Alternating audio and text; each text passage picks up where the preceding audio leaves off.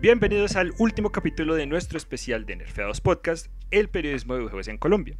Ya escucharon a varios personajes como Laguna, eh, el buen Alex Pot y a Juan Camilo y Gacela de Caracol Radio Caracol Televisión. Ya, se me están olvidando las vainas y eso que grabamos hace poco.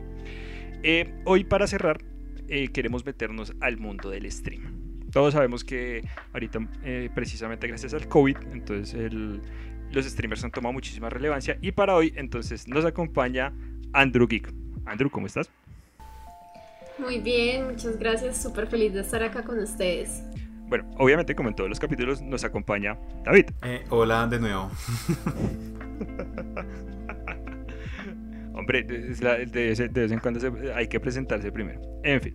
Bueno, como ya muchos de ustedes habrán escuchado, entonces en los últimos tres episodios hablamos pues primero con bloggers independientes, como es el caso de nosotros en Nerfeados, como es el caso de Gamer Focus, Andre Noob, eh, Don Alex y en nuestro capítulo de la semana pasada pues hablamos con Gacela y con Juanca sobre trabajar pues o trabajo de videojuegos en medios más tradicionales pues ellos con todo el tema de Ball Games en Caracol Televisión y pues el negro con, con Nerfeados Podcast con, con el podcast de pantalleros en Radioactivo entonces pues ya ustedes si escuchan los otros episodios pues conocen toda nuestra historia de cómo David y yo iniciamos entonces para entrar en materia eh, primero Andrew ¿cómo vas?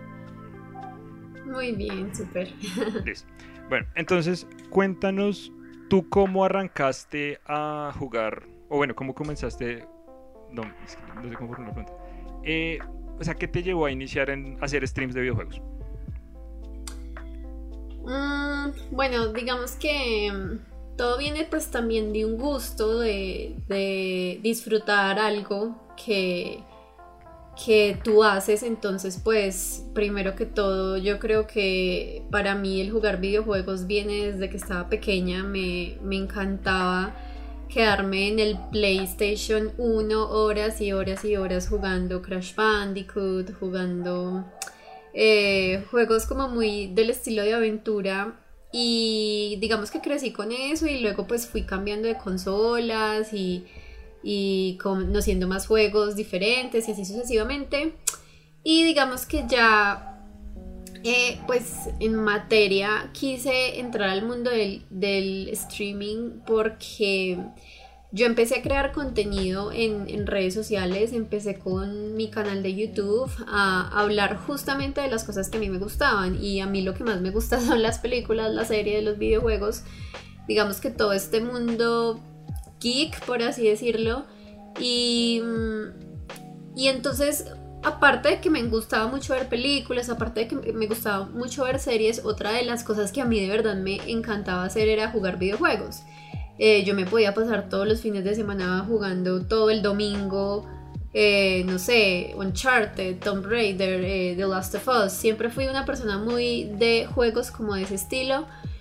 Y pues ya después de haber creado el contenido en YouTube, dije, bueno, si a mí también me gustan los videojuegos y yo sé que hoy en día está cogiendo como mucho auge el tema del streaming porque es una experiencia, experiencia en vivo, que la gente digamos que te ayuda o está pues charlando contigo, pues yo dije, sería interesante probar, nunca lo había digamos que nunca había tenido como un acercamiento, no tenía idea de herramientas, no sabía cómo usar eh, OBS o todas estas cosas que se necesitan o que las capturadoras, que no sé qué, que no sé cuántas.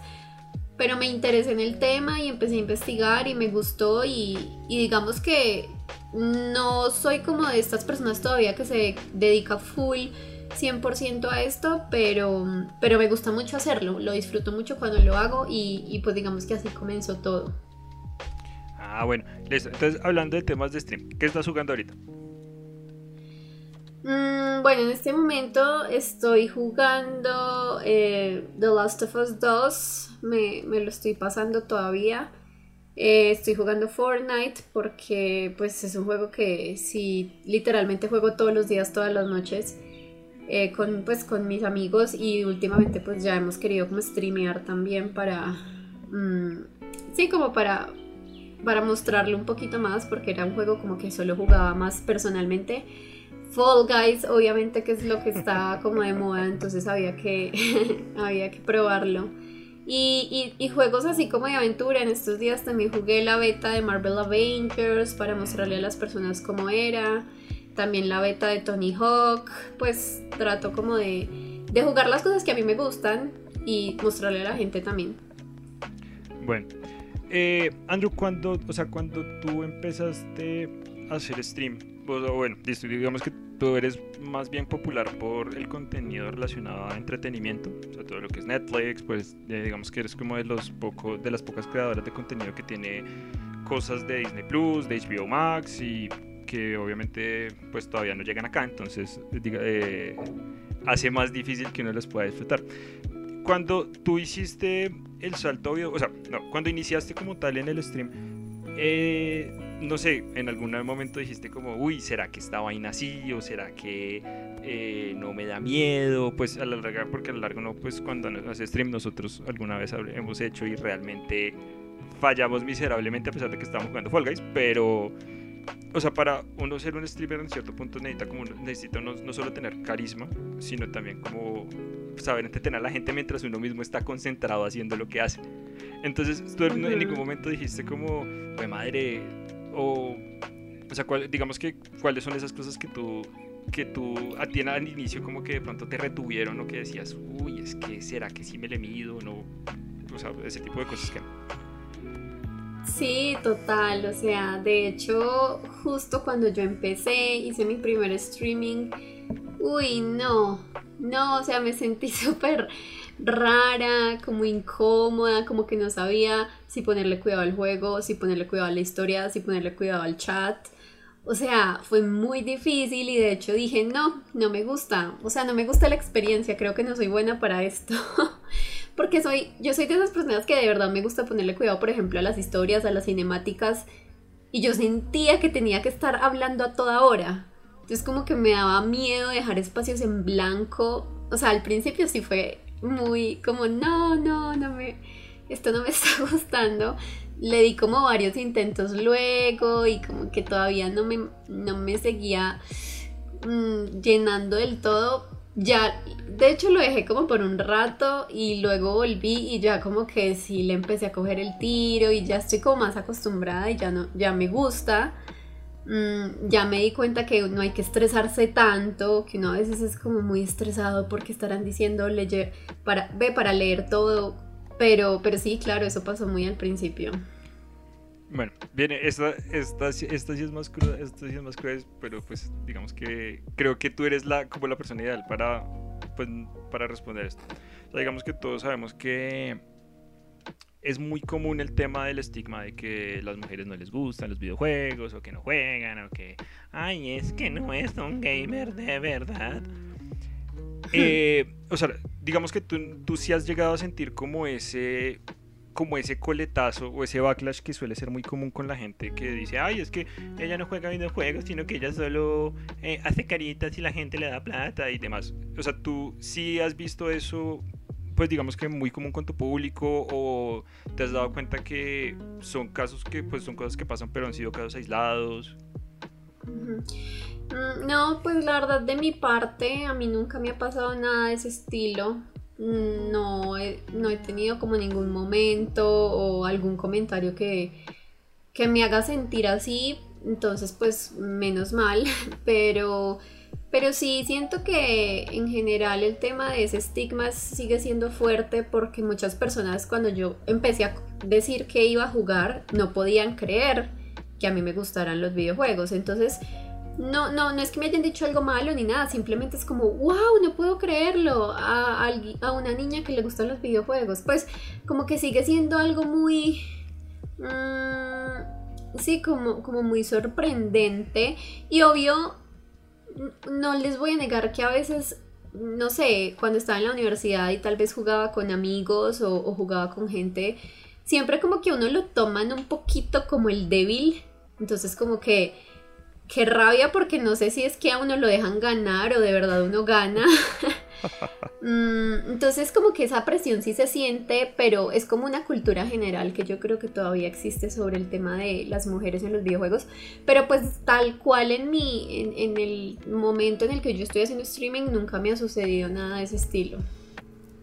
Bueno, David, ¿algo, algo que preguntarle a, la invitada? Por el momento, eh, quiero hacer más bien es un giro precisamente como a todo el contenido que hace sobre, mm, eh, sobre cine y televisión, porque de hecho pues ya Oscar ya lo mencionó y yo creo que algunos de los oyentes también ya sabrán que pues precisamente tú tienes un canal eh, que cumplió un año hace cuánto más o menos sí, hace, un mes, eh, que de hecho es una cosa súper increíble y eh, tú ya has hablado un poco acerca sobre cómo es su proceso y todo eso, pero pues nos gustaría que nos contaras, pues por lo menos para este lado de nuestro público, cómo es tu proceso a la hora de hacer esos videos y, y como que qué es lo que en, lo que te gusta enfocarte cuando estás haciendo estas producciones para YouTube.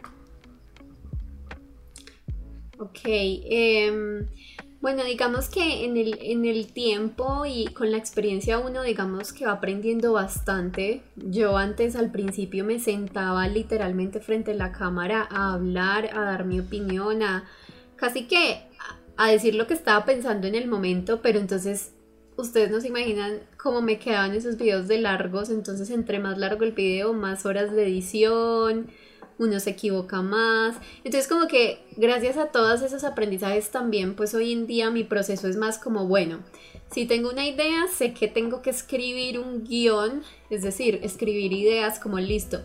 El video se va a tratar de esto, voy a decir tales puntos en este orden, porque justamente si, si no lo hago de esta manera, me empiezo a hablar y hablar y hablar y hablar, y luego digamos que se vuelve un poco más dispendioso todo ese tema de edición.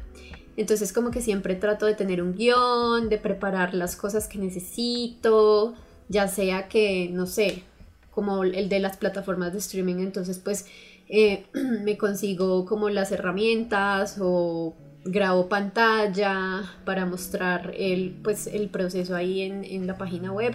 Como que estoy como pendiente de esos detalles, ya luego eh, pues se viene la parte de edición que siempre es la más larga Em, edito, em, yo me demoro bastante editando, me gustaba a veces ser, o sea, siento que a veces soy como muy perfeccionista, pero esa es la parte que más tiempo me toma y pues ya finalmente como que me pongo a hacer todo lo extra, entonces la miniatura, el tráiler, yo siempre saco como trailers de los videos, como que me, me, me craneo todo eso de, de lo que va a decir el video, cómo lo voy a presentar y así.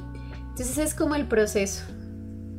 Es que, digamos, a mí algo que me parece súper chévere precisamente de lo que tú tienes alrededor de tu canal y, y, todo el tema que tienes de presencia en redes es que es de una calidad tan alta y, tan organizado que de verdad, o sea, es, es increíble precisamente como todo lo que has logrado porque eh, lo que tú dices, desde los trailers que pones en Instagram, los extractos que pones en las historias, las cosas así, pues como que de alguna forma como que mantienen a la gente siempre súper pendiente sobre qué es lo que va a salir. Y además que los, los videos en general, pues digamos que uno está también acostumbrado como a consumir ciertas cosas en YouTube, pues obviamente dependiendo también de la persona, pero cuando uno entra a tu canal y ves tu contenido, uno dice como, mierda, esto me sirve entonces como que uno ya como que tiene como la chispa inmediatamente de, de, entrar y revisar.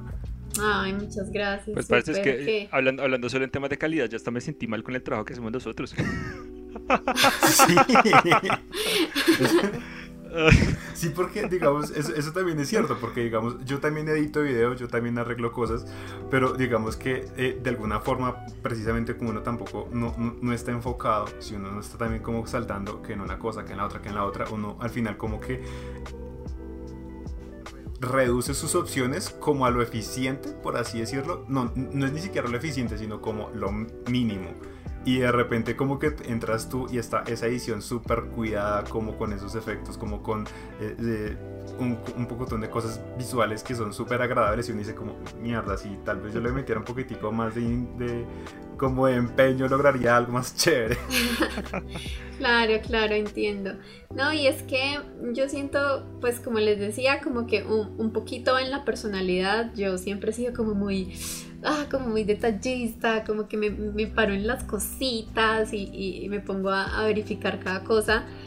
Pero yo también siento que, pues que, es como muy lindo eh, escuchar esos comentarios porque de hecho yo nunca estudié nada al respecto, nunca estudié como edición de videos o, o pues no es como que yo ah. sepa el tema porque yo no estudié nada de eso, simplemente es como, como les decía al principio, siento que es como un gusto, como que es algo que, que me gusta tanto hacer que lo disfruto y, y pues yo siento que haces también las cosas cuando uno las disfruta como que se notan, como que fluyen. Sí, eso es totalmente cierto. Bueno, pero ese, está, ese, ese insight está bueno porque, o sea, si uno, también uno dice que una cosa que uno se da cuenta de algunos creadores de contenido larga siempre es eso. Es como el punto de la calidad o qué tan, digamos que qué tan lejos van a la hora de hacer las cosas. Porque, pues, como todo, o sea, digamos que uno, uno encuentra, tú encuentras gente que es durísima, por ejemplo, escribiendo y que en otras áreas entonces tratan es de meterle como todo a esa área y uno, termina descuidando como el resto. Y en tu caso, eso también siempre me parece muy bueno y es que es muy homogéneo. O sea, tú sientes, o sea, yo veo por ejemplo una miniatura tuya hablando de HBO Max, hablando de Disney Plus, y si uno la separa y te borrara de la mitad, uno sí sabe de quién viene el contenido. O sea, no es tan, no es tan, iba a decir plástico, pero no es como tan genérico, sino que si tiene tu marca y pues eso es una cosa, uno, eso es una cosa supremamente complicada hacer a mi parecer y más técnicamente que yo me dedico a eso. Y además porque también esa vaina, o sea, también ese tipo de cosas siguen llamando a la gente y dice, ah, como, ay, marica, es que uno ve la miniatura y, ah, Andrew sacó un nuevo video. Eso no va. ¿No? Y, o sea, y, eso es, es, muy interesante por eso, porque digamos que a nivel de crear de contenido en Colombia, que son muchos, pero lastimosamente como que uno no los ve a todos, pues no porque uno no quiera, sino porque, o sea, yo realmente, ahorita últimamente con el tema de la cuarentena, uno ve gente que yo en mi vida sabía que hacía stream. O sea, como que yo, yo, llevo, yo llevo trabajando, pues, digamos que yo llevo trabajando en la industria como 8 años, más o menos, pues además de lo que me dedico como a nivel profesional. Y hay gente que tú, yo he pasado 8 años y nunca, no, yo llevo como 5 años en eso y yo, vea, pues. Wow. Y usted no, pues yo llevo 8 años dedicado en esta vaina, pero nunca la he escuchado. Entonces, fíjate que, o sea, por ejemplo, yo llegué a tu canal por una amiga que me dijo, ay, que mira estos contenidos, yo qué, yo, oiga, eso está chévere. Y también como que ese tipo de cosas sí, o sea, también si uno sí cree que hay posibilidades para que eventualmente pues ya comiencen a salir pues streamers, uno no dice que, o bueno, no dice que personalidades, por ejemplo, como el tipo de Gaby Mesa en México, pero sí gente que ya la gente ya lo comienzan a tomar como referentes a la hora, ya sea de hablar de servicios de streaming, de cine, de o sea, todas las cosas que actualmente hay en temas de entretenimiento. Y pues eso es una vaina buenísima, no solo para ti que digamos que uno podría decir que perteneces como a esa camada que está iniciando, sino también a la gente que vendrá después, que son los que van a decir, ah, pero es que mire que ella pudo, entonces definitivamente pues hay que meterle empeño, pero se puede. Y que eso a la larga deja un mensaje muy bueno. Claro, total. Y, y, yo creo que ese es el punto. Yo creo que en Colombia, por ejemplo, yo siempre me sorprendí de, mm, de la cantidad de personas a las que nos gusta, digamos que todo esto. Em, por ejemplo, antes de yo empezar, yo veía eh, pues todas estas películas de los Vengadores, de Marvel, de todas estas series que se volvían famosas y yo decía, bueno, hay, hay hay mucho y siento que hay muchas personas que son fans, pero como que no había, como tú dices, como ese referente o esa representación. Y claramente yo siempre buscaba mucho videos y pues México es un, referente muy claro, entonces ya que nombras a Gaby Mesa, pues por ejemplo para mí ella era como, uy, qué cool, eh, qué chévere hacer lo que ella hace y yo, y yo pensaba, qué chévere llegar hasta allá, pero me daba cuenta que en Colombia ni siquiera había alguien que representara eso. Entonces ahí también como que nació un poquito esa, e, esas ganas de yo entrar a este mundo porque yo decía, yo sé que hay poquitas mujeres en este medio y aparte sé que en Colombia no hay alguien que esté full dedicado a esto, eh, en creación de contenido me refiero. Y eso me motivó bastante, entonces me, me, alegra mucho también como, como saber que hay mucha gente, como tú dices, que se ha inspirado y que se va a seguir inspirando y que va a poder, digamos que, crear su propio contenido, eh, hablando de lo que les gusta, que eso es como lo que yo siempre recalco mucho y es que a la final yo no es que sea experta ni nada, simplemente soy una fan a la que le gusta hablar del tema y, creo que somos muchos también los fans que, queremos dar opiniones. Entonces sí, eso, eso es muy chévere. Eh, yo creo que una de las cosas y que, por ejemplo, en el caso de la gente que se dedica al stream, me causa mucha curiosidad es o sea, ¿cómo es? Yo tengo un flujo de trabajo como imaginado, pues por lo que uno ha hecho.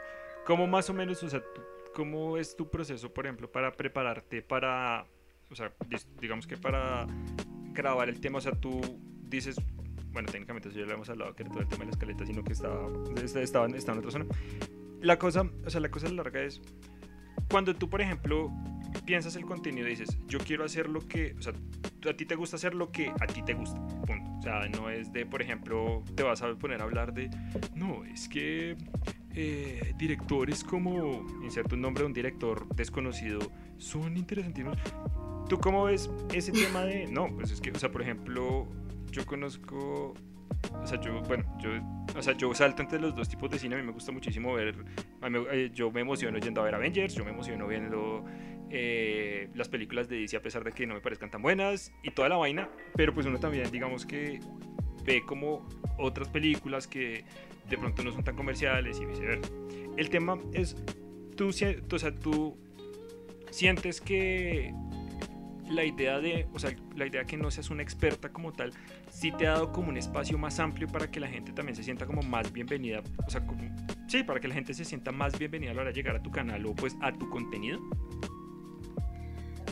Mm, pues mm, yo creería que sí, porque mm, a la final a mí lo que me gusta siempre es como como recomendar, como tú dices, cosas que a mí me gustan. Yo también veo un montón de películas comerciales y un montón de películas que son independientes. Y, y, aún así las recomiendo y siento que mucha gente también como que ha sentido esas ganas de recomendar, entonces en los videos comentan como mira, yo te recomiendo esto, yo te recomiendo eso. Entonces como que sí, tal vez no tener como una visión tan, em, no sé, como tan estricta, como tan profesional puede hacer que la gente se sienta un poquito más abierta a compartir también lo que a ellos les gusta. Mm, yo, por ejemplo, me he dado cuenta que muchas veces e, eso incluso se vuelve como una crítica. No, a mí no me ha pasado todavía, pues porque todavía tal vez no he llegado tan, tan alto como para recibir esos comentarios, pero sí, por ejemplo, tú ves otros canales de YouTube que hablan de cine, ya sean, no sé, de México o lo que sea, pero sí, a veces los critican por eso, como que, ay, tú solo estás dando tu opinión y no sabes nada de cine. O, pero si hay un canal que es súper técnico de cine, le dicen como, bueno, pero ¿y qué te pareció? ¿Cierto? Como que, como que están esos dos lados. Entonces creo, pues, por ejemplo, que a mí no me, no me han llegado a suceder, pero creo que sí ha logrado como que la gente se sienta abierta a recomendar, a dar su opinión. Pues yo creería que sí. Yo siento también que eso en parte es de todo lo que tú has venido diciendo, que también va como en parte de la personalidad, pero también como de la marca que se hace porque eh, yo sí he visto precisamente lo que tú dices, como que hay canales que están de pronto hablando como mucho de Avengers y de pronto como que les hay un backlash súper como radical sobre como por qué no habla de DC o por qué habla mal de DC o por qué no ve otro tipo de cine. Pero yo siento que también es como por la forma en la que uno habla y digamos que en, en tu caso pues yo siento que eh, como que la forma en la que te expresas y la forma en la que haces el contenido es tan positiva que pues o sea, el que venga a echar hate es porque simplemente tiene ganas de joder. Sí, sí, sí. Sí. Entonces como Sí, digamos, algo que se me ocurre aquí súper rápido es, por ejemplo, el tema de cuando salió Aves de Presa eh, en febrero. Eh, digamos que esa ha sido de las películas que sí, digamos que hice la opinión y a mí me gustó a mí me gustó la película y yo sé que a la crítica y al general de la gente no le gustó, pero yo quiero dar mi opinión, voy a expresarme, incluso en el video digo que es mi opinión, pero pues claramente ahí entra el hate, lo que tú dices, la gente que quiere molestar y molestar. Y a veces es gracioso porque hay comentarios como feminazi, no sé qué. Y yo como, no soy nada feminista. Yo, yo de hecho recuerdo eso porque, o sea, yo o sea, yo tengo que admitirlo, o sea, yo por lo menos a mí me gusta ver los videos y, y, y, y todo el tema de redes. Y yo me acuerdo de algún par de comentarios súper odiosos en tu Instagram y yo decía como, este man me da ganas de meterle una media en la boca. sí, sí. Porque es que, entre otras, evidentemente, lo que es Aves de Presa, lo que es Ghostbusters, la del 2017, lo que son todas esas películas protagonizadas por mujeres, como que de alguna forma tienen como las de perder en sentido que hay mucho idiota suelto. Sí, sí. sí, sí, sí, justamente. Ese es el tipo de películas que sí, siempre tienen como más. Eh, como más hate. Por ejemplo, también Terminator, la que se estrenó el año pasado. Eh, todas esas como que les cambian. ¿Cómo se llama? Dark Fate. Dark Fate. Dark Fate. Ah, sí, sí, sí. Dark Fate, sí. Que aparece, que también la protagonista era más mujer. Pues, o sea, como que sí, tienes razón, todas estas películas como que a veces las tienen de perder, pero sí, o sea, uno a veces tiene que como, como ya entender que pues hay gente que siempre va a decir lo que quiera decir y, y, yo por eso siempre reitero como esta es mi opinión, ustedes denme su, ustedes denme su opinión, pero pues sí, siempre, siempre va a haber gente así, la verdad. Sí, el, el problema es también cuando ya se pone como personal. Sí. Además de que, no sé, yo, yo, yo volteo a ver esas películas y realmente la única que no me gustó fue Ghostbusters. Pero Aves de Presa y Terminator, de hecho, me parecieron muy, muy chéveres.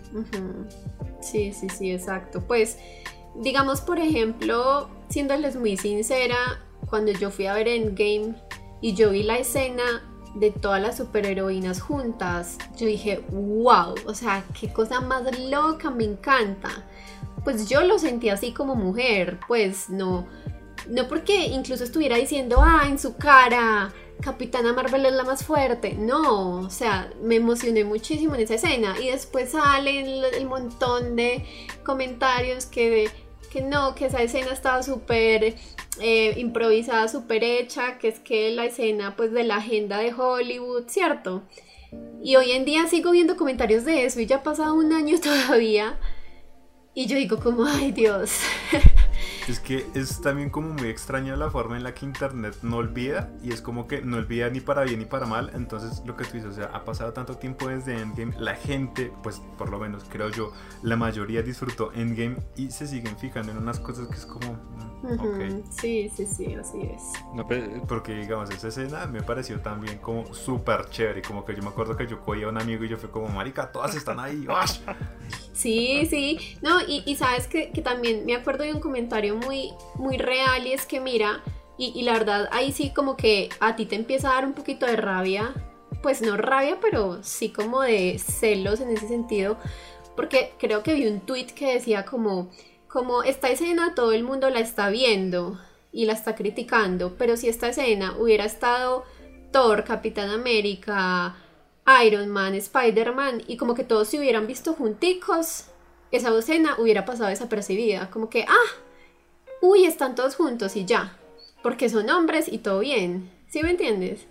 Sí. Entonces dije como, uy, sí, tienes razón, o sea, justo porque son todas mujeres y no pasa desapercibida, pero si fuera de hombres no, no, no hubieran dicho nada. Entonces ahí es cuando uno sí ya como que empieza con esa, ah, pero pues yo no soy así súper extremista ni nada de eso, pero sí, sí es algo que uno puede llegar, digamos que a sentir. Bueno, yo ahorita, precisamente mientras, terminaba de postear algo, se me, se, me, se me cruzó esto. Por ejemplo, o sea, digamos que uno, normalmente hace piensa cosas en avance. Uno piensa cosas en avance. O sea, uno dice como, ay, este año, por ejemplo, tengo planeado hacer esto. Entonces tú dices, no sé, este año, por ejemplo, ibas a volcar, ibas a pensar en hacer una video reseña a la semana, por decir una cosa. Eh, todo el tema del COVID y precisamente ahorita que no hay cine pues para nosotros al menos en este momento. Eh, ¿Qué tanto cambió como lo que tú tenías pensado a futuro antes de, o sea, pues digamos que a nivel de tus streams y de tu, de tu proyecto, ¿qué tanto cambió antes de, o sea, con respecto a toda esta pandemia y toda la vaina? Tu ritmo de trabajo cambió o no, sigue igual porque pues siempre has trabajado de casa. ¿Cómo, o sea, qué tanto, digamos, que te complicó, te facilitó la situación el trabajo con el canal? Uy, bueno, sí, la verdad es que el tema de, la situación con la pandemia sí, sí cambió todo un montón, un montón, tanto para bien como para mal. Entonces, por ejemplo, para mal el hecho de que claramente se hayan cancelado tantas películas, eso yo creo que nos pegó a todos muy duro, pues a todos los que hablamos de películas porque, por ejemplo, yo incluso tenía un calendario ya súper lindo como de esta semana es el video de Wonder Woman, esta semana es el video de Black Widow, esta semana es el video de no sé qué. Y claramente ya no hay nada.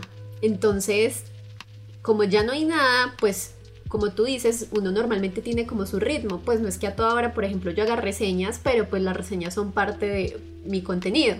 Entonces como ya ahora no hay reseñas que hacer, pues entonces necesito más contenido de otras cosas y entonces ahí es cuando uno tiene que empezar a, eh, a sacar mucha creatividad para pensar, bueno, ¿qué hago? ¿Qué hago esta semana? ¿Qué hago esta otra semana? Y así sucesivamente. Entonces digamos que en ese tema sí afectó un poco como hacía mal pero también ha sido muy bueno porque por ejemplo yo sí he tenido muchísimo más tiempo para editar porque pues estoy desde la casa. Entonces claro ya no me tengo que movilizar ya no tengo que em, digamos que pues perder tiempo por así decirlo como en otras cosas. Entonces como que a toda hora puedo estar aquí editando pensando más videos. Incluso yo siempre subía un video a la semana y últimamente estoy subiendo como hasta dos y a veces más. Entonces como que yo digo, wow, no es como que yo sienta presión ni nada, simplemente siento que ya me da más el tiempo para hacerlo y me gusta. Entonces, e, eso también ha ayudado mucho. Por ejemplo, el tema del streaming también ayuda muchísimo porque, por ejemplo, me ha permitido jugar más y querer más hacer streaming. Entonces, he estado, como estaba jugando tanto Fortnite, pues ya me siento como con las capacidades para decir, uy, voy a hacer streaming de Fortnite. O sí, o, en las noches, por ejemplo, quedarme hasta más tarde porque sé que al otro día no tengo que pues madrugar para, para irme a un lugar. Entonces sí, como que en ambos sentidos ha, ha, sido bueno y ha sido pues malo, pero pues uno siempre trata de sacarle como el mejor provecho a todo. Volviendo sobre la, sobre la cantidad de, de películas y de cosas aplazadas que son como que como que a estas alturas a uno lo tienen incertidumbre, ¿cuál fue eh, la que más te dolió? O sea, como de algo que sabías que iba a pasar este año, pero que ya no va a suceder. Uy, pues mm, yo creo que yo estaba súper emocionada por los Eternos de Marvel porque siento que era algo súper diferente y súper nuevo, entonces estaba como con muchas ansias y pues ya sabemos que si Black Widow no se estrenó este año, pues mucho menos los Eternos. Pero ya a este punto del año, uy, sí medio duro ya Black Widow y Wonder Woman, porque justamente este año yo dije, ay, es el año de las superheroínas. Justo se estrenaban las películas de, las dos superheroínas, pues digamos que más importantes en, lo que vemos pues en cine, de tanto de DC como de Marvel. Y sí me dolió, pues me, da mucho pesar que justo el año de, de como de ese girl power se viera como afectado por, por eso, entonces como que, ah, qué rabia. Además, pues porque justo era el año en el que yo también decía como, yo empecé el año pasado, pero ya este año decía, tengo muchos planes, o sea, como que ya tenía pensado cosas para hacer eh, para el estreno de Black Widow, cosas para hacer para el estreno de Wonder Woman. Y, también como que me sentía identificada, pues porque obviamente como creadora de contenido empecé como a buscar... Em, las personas que manejan, digamos que estos medios, entonces, eh, no sé, Marvel eh, o bueno, Disney en Colombia o Warner en Colombia, como, como la posibilidad de ir a estas funciones de prensa y pues más en el sentido de que es una superheroína y, y pues yo me siento identificada porque yo soy mujer, entonces qué chévere. Entonces como que me dio tristeza, me dio mucha tristeza ya haberme perdido como esas experiencias dándole cabeza al tema de, Android diciendo que uno ya está, ya mejora para poder jugar en stream. Me acordé que los videos que hay más vistos que hemos publicado han sido cuando jugamos muy mal. No sé si se acuerdan los de, los de Super Monkey Ball que son un desastre. Sí, sí, sí, sí, sí, me acuerdo, eso fue como si un año. Sí, ni siquiera yo me gustaba un año. Bueno, tú, ¿cómo ves la vaina? O sea, digamos que ya vi precisamente con todo el tema de...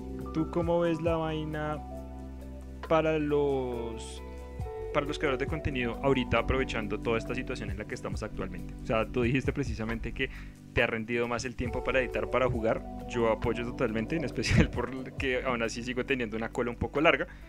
Pero, pero que, pero obviamente sí he tenido más tiempo para hacer más cosas, incluso gracias a David este especial. Y tú, o sea, tú cómo ves, tú por ejemplo dices, no, yo creo que este momento sí es un buen momento para uno pues intentar comenzar a crear contenido o cómo ves la vaina de, o sea, como digamos que en esa, en esa zona debido a toda esta pandemia y a quién sabe cuándo volveremos a, a salir a la calle. Claro, pues sí, yo siento que sí es un buen momento porque, em, por ejemplo, pues las personas hoy en, hoy en día, ay, perdón, hoy en día están consumiendo más YouTube, están consumiendo más las plataformas, por ejemplo, de streaming o están más en la casa buscando qué hacer.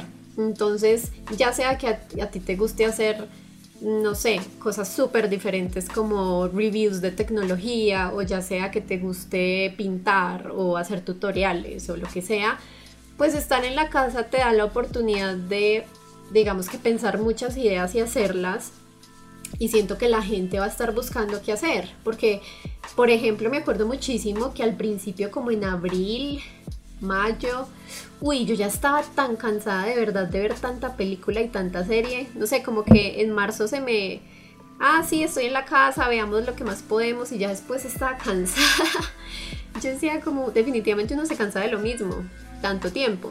Puede que ya después se vuelva otra vez costumbre y, normal, pero sí siento que a veces uno en la casa por no poder hacer nada más, se tiene que inventar cosas nuevas. Entonces, ya sea que tengas que hacer planes con tus amigos por, eh, no sé, por videollamada. Entonces, por ejemplo, el tip que yo he dado de cómo ver Netflix con videollamada por ve por videollamada con tus amigos. Entonces hay gente que se puede inventar otros planes, cocinar, bueno, recetas, ¿cierto? Entonces como que creo que para los creadores de contenido sí es un buen momento como de explorar qué más pueden hacer y además que les va a surgir mucha creatividad porque pues todo el tiempo tienen que estar pensando, bueno, qué es lo que la gente haría en estos momentos, aprovechando que no están afuera haciendo otras cosas. Andrew, enfocado en, en ya volviendo al tema de videojuegos y stream, ¿a ti qué te gustaría hacer más adelante? O sea, digamos, por ejemplo, de aquí a vamos a, diría el, diría el filósofo el Chicharito Hernández, imaginemos cosas chingonas y pensemos que la pandemia se acaba en diciembre, entonces que ya el 21, el 2021 arranca. ¿Qué te gustaría hacer ya, por ejemplo, enfocado en videojuegos? Mm, bueno, digamos que en videojuegos a mí me gustaría seguir creciendo, seguir eh, siendo mucho más constante en el contenido, en los en vivos. Em, digamos que me gustaría muchísimo, por ejemplo, eh, estar en yo qué sé, en algún torneo o, ir como, como alguna de estos eh, eventos en donde hay, hay torneos y presentar algún torneo, pues como que son muchas cosas que se me vienen a la cabeza, eh, incluso cuando tú estás en la casa y por ejemplo en Fortnite, que es una es un juego en el que todos pueden entrar, o Fall Guys y todo esto, tú te puedes a pensar, ay, hasta uno mismo podría ser un torneo, pues como el torneo de, yo qué sé, de Andrew. Entonces como que uno se pone a pensar muchas ideas y, y sería muy, muy chévere eso, como, como vivir todas estas experiencias, eh, ya sea que salga un juego, por ejemplo, eh, este de Marvel Avengers Beta, justamente en Estados Unidos salió un, un es un evento como que hacen eh, en varias ciudades específicas y son simuladores, simuladores virtuales y tú juegas, pero en simulada, pues en realidad virtual. Entonces como que qué chévere seguir aprendiendo de este mundo, seguir disfrutando pues como todos esos juegos que, a uno le gustan y obviamente siendo muy constante. Por ejemplo, yo me imagino tener días que yo diga, listo, todos los días a esta hora, de tal hora tal hora, voy a hacer stream de tal cosa, tal cosa, ¿cierto? Como digamos que yo todavía no estoy full, full, full dedicada, pues no me queda el tiempo completo para hacerlo, pero pues mi idea ya a partir de el otro año es que así sea. Bueno, no sé, no sé si David tenga algo más que preguntarle a nuestra invitada. No, sinceramente no. Entonces ya llegamos, llegamos al punto, al punto favorito de, nuestros invitados, eh, el momento de autopromocionarse. Entonces, Andrew, ¿dónde te pueden encontrar? bueno, me pueden encontrar en YouTube, Instagram, Facebook, Twitter, Twitch, o sea, en todas las redes sociales. Me pueden encontrar como Andrew Geek. Así estoy en todas eh, con el mismo nombre, entonces eso es bueno. Eh, porque me pueden encontrar en todas partes de la misma forma.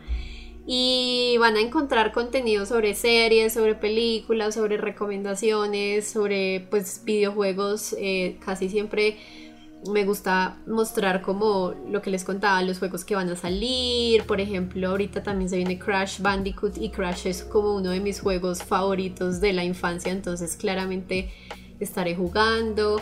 Me gusta también hacer em, streaming con algunos amigos que también hacen, eh, pues que también les gusta jugar y pues por allá me pueden encontrar como Andrew Geek.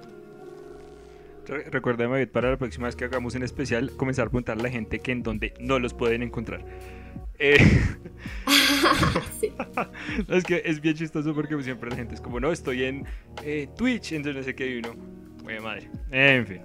Bueno, a, todas las personas que nos están escuchando, muchas gracias por haber escuchado todo este especial. Esperamos que les haya gustado y pues no les prometemos que tengamos algo similar en el futuro, pero pues lo podemos evaluar más adelante. En nuestro caso, no olviden que ya pueden encontrar la reseña de Marvel's Avengers de las Campfire y eh, títulos como West of Dead, Spirit Feather, Raji and the... ¿Cómo es que se llama el juego? And the Epic Quest. and the Epic Quest. Y tendremos también contenidos relacionados a Spelunky, la, el, bueno, la remasterización slash remake de Tony Hawk 1 y 2, además de los lanzamientos de Kingdoms of Amalur que llegará el 8 de septiembre y también tendremos gameplay. Entonces, no olviden que nos encuentran en Facebook como arroba nerfeadoscol, nos encuentran en Twitter como arroba nerfeados, en Instagram como nerfeadosigg y en nuestra página oficial nerfeados.com.